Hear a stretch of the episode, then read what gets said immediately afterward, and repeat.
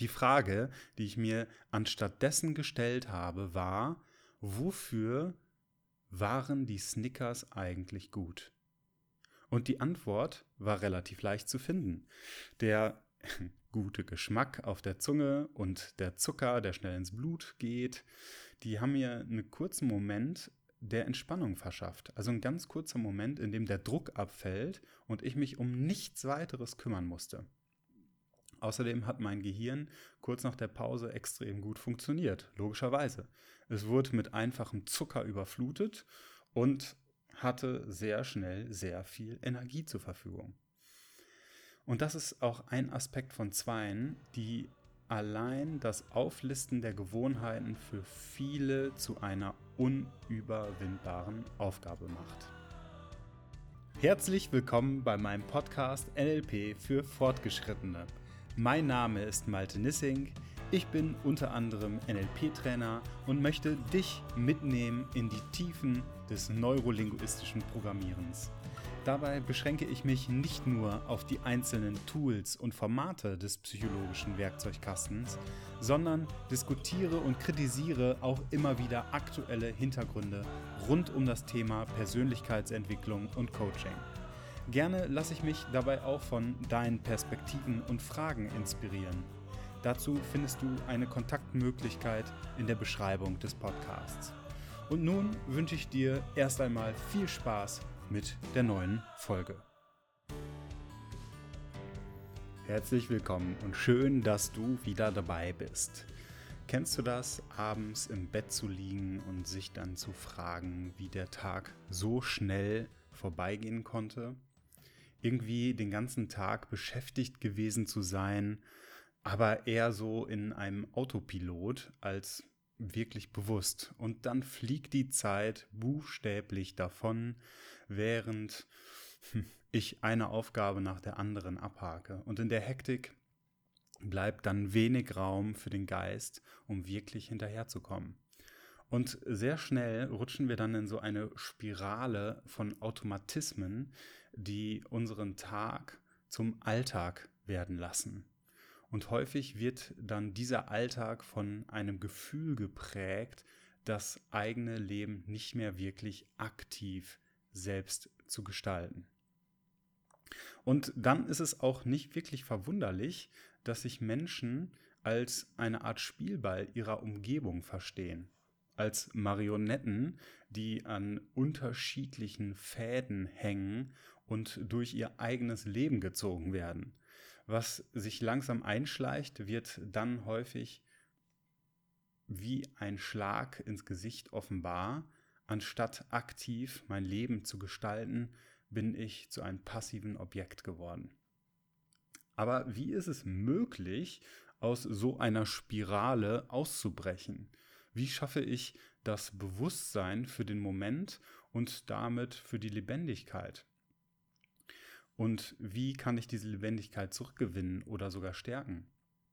Carl Gustav Jung sagte, bis wir uns das Unbewusste bewusst machen, wird es unser Leben lenken und wir werden es Schicksal nennen.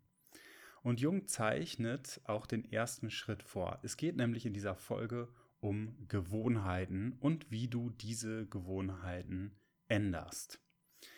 Der erste Schritt ist ganz klar, du machst dir die unbewussten Muster und Gewohnheiten bewusst. Das klingt zwar nach einer recht einfachen Aufgabe, tatsächlich scheitern aber an dieser Aufgabe relativ viele Menschen. Bevor ich das allerdings ausführe, werde ich kurz die Möglichkeit skizzieren, wie du dir deine Muster und Gewohnheiten bewusst machen kannst. Wenn du abends zu Bett gehst, lege dir einmal vor dem Schlafengehen einen Zettel und einen Stift neben dein Bett. Die werden dich nämlich am nächsten Tag begleiten, denn du dokumentierst am folgenden Tag alles, was du so machst.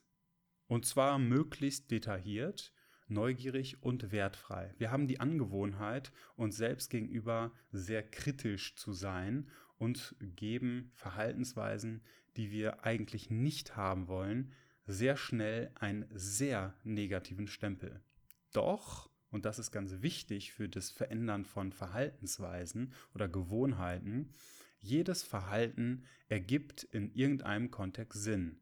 Dürfte dem ein oder anderen aus dem NLP-Kontext bekannt vorkommen. Es ist nämlich ein Axiom des NLPs.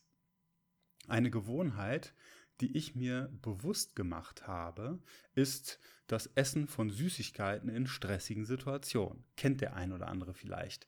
Vor allen Dingen wurde mir das sehr bewusst, während ich in kurzen Seminarpausen aus dem Seminarraum ging, durch den Fitnessraum an der Sauna vorbei, in die Speisekammer, schnurgeradeaus auf die Snickers zu, die unsere Teilnehmer zuhauf an diesem Seminar da gekauft hatten.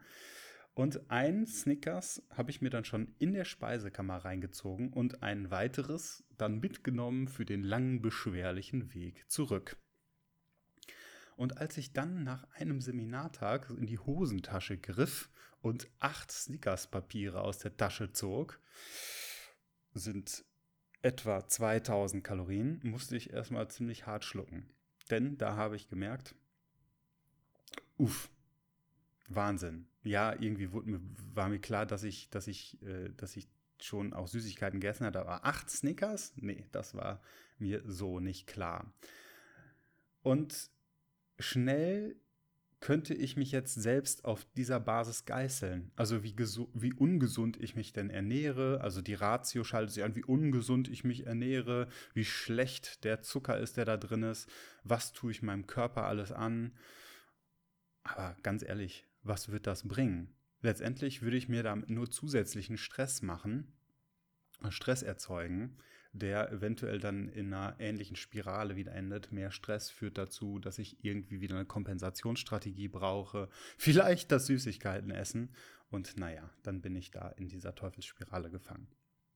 Die Frage, die ich mir anstatt dessen gestellt habe, war, wofür waren die Snickers eigentlich gut? Und die Antwort war relativ leicht zu finden. Der gute Geschmack auf der Zunge und der Zucker, der schnell ins Blut geht, die haben mir einen kurzen Moment der Entspannung verschafft. Also ein ganz kurzer Moment, in dem der Druck abfällt und ich mich um nichts weiteres kümmern musste. Außerdem hat mein Gehirn kurz nach der Pause extrem gut funktioniert, logischerweise. Es wurde mit einfachem Zucker überflutet und hatte sehr schnell sehr viel Energie zur Verfügung. Und das ist auch ein Aspekt von Zweien, die allein das Auflisten der Gewohnheiten für viele zu einer unüberwindbaren Aufgabe macht. Denn wenn wir unsere aktuellen Gewohnheiten nicht wertschätzen, initiieren wir einen Kampf zwischen Ratio, der Vernunft und unserem Unterbewusstsein, vielleicht dem Triebhaften. Und da wir nach Harmonie streben, hier in diesem Kampf oder in diesem klärenden Konflikt, der da entsteht, es keine Lösung gibt, wird er schnellerdings unter den Teppich gekehrt. Und dort gärt er dann vor sich hin, bis er dann irgendwann wieder an die Oberfläche fropft, tropft, wie auch immer. Willst du deine Gewohnheiten, willst du dir deine Gewohnheiten, Gewohnheiten bewusst machen, geh auf der einen Seite milde und weise mit deinem Verhalten um, also integrativ. Und zwar egal, was es ist, denn für irgendetwas ist dieses Verhalten gut. Sekundärgewinne, Stichwort Sekundärgewinne. Gehe ich später nochmal drauf ein. Der zweite Aspekt ist die Disziplin. Der zweite Aspekt, wieso viele selbst an dieser ersten Aufgabe scheitern. Die Disziplin. Wir leben in einer sehr kurzweiligen Welt, in der die Aufmerksamsspanne äh, oder Aufmerksamkeitsspanne häufig nicht länger hält als für ein Reel bei Instagram. Egal was wir tun, unser System ist konservativ und auf den Erhalt ausgerichtet. Wenn wir etwas Neues machen, dann streben wir erstmal danach, das Alte oder das System strebt danach, das Alte wiederherzustellen. Dabei ist uns auch häufig keine Ausrede zu doof ich hatte keine Zeit dafür, das ist mir irgendwie zu blöd, das ist mir zu banal oder nächste Woche passt mir das besser in den Kalender und so weiter und so fort. Wer kennt es nicht? Das sind Lippenbekenntnisse und das ab jetzt, also Lippenbekenntnisse wie dass ab jetzt das komplette Leben auf den Kopf gestellt wird, hm, das sagen ja häufig Menschen so, die dann ganz viel sofort straight wollen. Das nehme ich häufig gar nicht mehr so richtig ernst.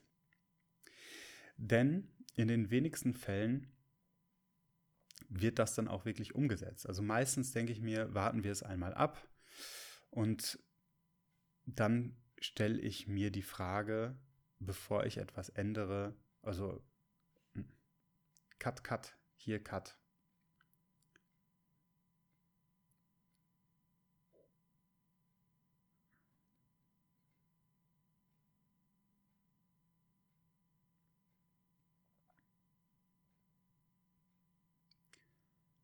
Cut. Lippenbekenntnisse, dass ab jetzt das komplette Leben auf den Kopf stellt, auf den Kopf gestellt wird, nehme ich nur in den allerwenigsten Fällen wirklich ernst. Meistens denke ich mir, warten wir es mal ab. Frage dich also, bevor du beginnst, also bevor du dich auch dieser Aufgabe, das Verhalten, die Gewohnheit zu ändern, dich dem stellst, frage dich, willst du wirklich etwas verändern und bist du bereit, für diesen ersten Schritt einen Tag diszipliniert und gleichzeitig milde zu dir selbst zu sein? Und wenn deine Antwort Ja lautet, freue dich auf den nächsten Schritt, der deutlich weniger zeitaufwendig wird. Lautet deine Antwort Nein, dann gratuliere ich dir zumindest zu deiner Ehrlichkeit. Was heißt zumindest? Nein. Die Ehrlichkeit zu sich selbst ist so unfassbar wichtig, denn am Ende des Tages stehst du vor dem Spiegel und guckst dir selbst in die Augen. Und das ist wichtig. Und ist auch eine Entscheidung.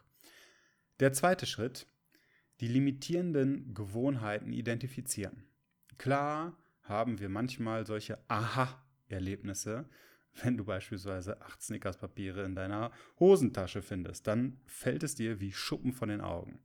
Dann ist die Gewohnheit, die ich gern ändern möchte, sehr klar. Manchmal ist das allerdings eher subtil und die Gewohnheit deutlich versteckter, die uns dann erst auffallen, wenn wir sie neu beleuchten. Und diese Liste anzufertigen ist so eine Möglichkeit.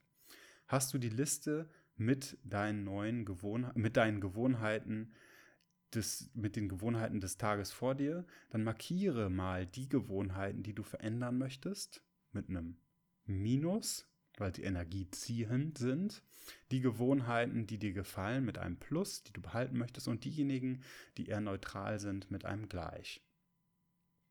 Dann kannst du übergehen zu Schritt 3. Und zwar die, Gewohn die, veränder die zu verändernden Gewohnheiten priorisieren und ganz gezielt auswählen. Häufig starten Menschen mit sehr viel Enthusiasmus und Energie in eine Veränderung um dann nach kurzer Zeit wieder zu scheitern. Die Anfangsenergie ist nicht wirklich aufrechterhaltbar, denn viele Menschen nehmen sich am Anfang zu viel vor und dann ist eine häufige Reaktion kurz danach, den Kopf in den Sand zu stecken. Priorisierst du deine Gewohnheiten und wählst dann gezielt aus, was du als erstes ändern möchtest, dann erscheint die Aufgabe auch direkt lösbar. Und dann ist sie auch lösbar. Schritt Nummer vier, die Würdigung und das neue Verhalten. Ist eine Gewohnheit ausgewählt, identifizieren wir deren Sekundärgewinne. Also wofür ist das Verhalten der alten Gewohnheit eigentlich gut? In welchem Kontext ermöglicht mir das Verhalten welchen Vorteil? Welchen Nutzen habe ich in diesem konkreten Kontext durch das gezeigte Verhalten? Und oben zählte ich bereits auf, wofür ich das Snickers-Essen, wofür das Snickers-Essen gut war. Die schnelle Energie, die kurze orale Befriedigung, die Auszeit etc. Und wenn du identifizierst, wenn du die Sekundärgewinne identifizierst deines alten Verhaltens oder das Verhalten, was du ändern möchtest, dann hast du die Möglichkeit, Ratio und Unterbewusstsein als Team zusammenzuführen und sie zusammen arbeiten zu lassen. Auf der einen Seite findest du ein Verhalten, das dir gut tut und das du willst. Und auf der anderen Seite, das wäre jetzt Ratio, und auf der anderen Seite stellst du sicher, dass das neue Verhalten die Sekundärgewinne in ihrem jeweiligen Kontext abdecken. Also ich kaufte mir beispielsweise Mangostreifen, die ich genau dort im Lager deponierte, an denen die Snickers lagen. Und diese Mangostreifen geben während des hohen Fructosegehalts auch schnell Energie, schmecken mir zumindest fantastisch und ermöglichen mir eine kurze Auszeit, weil ich da ein bisschen drauf rumkauen muss. In der nächsten Pause wanderte ich also wieder in die Speisekammer und fand die Man Mangostreifen, musste dann allerdings grinsen, da ich aus so einer Mini-Trance erwachte und mir dann klar wurde, ah ja, okay, interessant. Mein ganzer Organismus war happy, als ich dann die erste, den ersten Mangostreifen aß und den zweiten dann auf dem Weg zum Seminarraum verspeiste. Denn das Unterbewusstsein hat das bekommen, was es für mich erreichen wollte. Und meine Ratio, die meine Gesundheit im Blick hat und eher die langfristigen Ziele, also das, wie ich denn gerne sein möchte, wurden dort vereint. Und dort, wo eine Gewohnheit weggenommen wird, dort entsteht ein, ich nenne es mal Vakuum, das gefüllt werden will. Und füllst du es nicht aktiv, dann füllt es sich selbst. Stell dir also die Frage, welches neue Verhalten will ich, dass die Sekundärgewinne des alten Verhaltens abdeckt. Das ist lösungsorientiert, erzeugt automatisch eine Versöhnungsphysiologie. Der ganze Körper reagiert mit, ah, ich bin ja nicht schlecht, das Verhalten war ja für irgendwas gut und es deckt eben die Sekundärgewinne ab. Was dazu führt, dass du in Schritt 5 eine neue Flexibilität etablierst. Denn sobald du das alte Verhalten und somit auch das Unterbewusstsein und das, was das Unterbewusstsein für dich tut, gewürdigt hast, entsteht eine neue Flexibilität. Nach einer Weile ist mir nämlich aufgefallen, dass ich gar nicht mehr in jeder Pause in die Speisekammer laufe. Irgendwann bin ich dennoch einmal reingegangen und dachte, nö, jetzt gerade will ich gar keine Mango schreiben. Ich habe mich umgeguckt, musste wieder grinsen und dachte, ach ja, jetzt ist die Flexibilität da. Allein das Wissen meines Unterbewusstseins, dass ich die Ursprungsgewohnheit ernst und wahrgenommen habe und wahrnehme, das hat dazu geführt, dass ich plötzlich die Flexibilität zu entscheiden und wie ich handeln möchte, etabliert habe. Eben Step by Step. Schritt für Schritt habe ich so die Möglichkeit, insgesamt jetzt wieder auf etwas Größeres Ganzes, mein Leben immer bewusster, aktiver und achtsamer zu gestalten. Das Leben ist wie auch die Veränderung ein Prozess. Je mehr du dich darauf einlässt, je freudiger kannst du es gestalten. Und dann abends im Bett zu liegen mit einem Grinsen im Gesicht und zu sagen, hey, das war ein schöner Tag. Ich bin in Frieden mit mir und dem, was ich getan habe und freue mich auf den morgigen. Gibt's was Schöneres? Ich bin gespannt, wie gut du es schaffst, Gewohnheiten von dir aufzudecken und in diesem Prozess der Veränderung neue Gewohnheiten zu etablieren und freue mich auf ein Feedback, was du so alles bewegst in deinem Leben. Also viel Spaß dabei und bis zum nächsten Mal.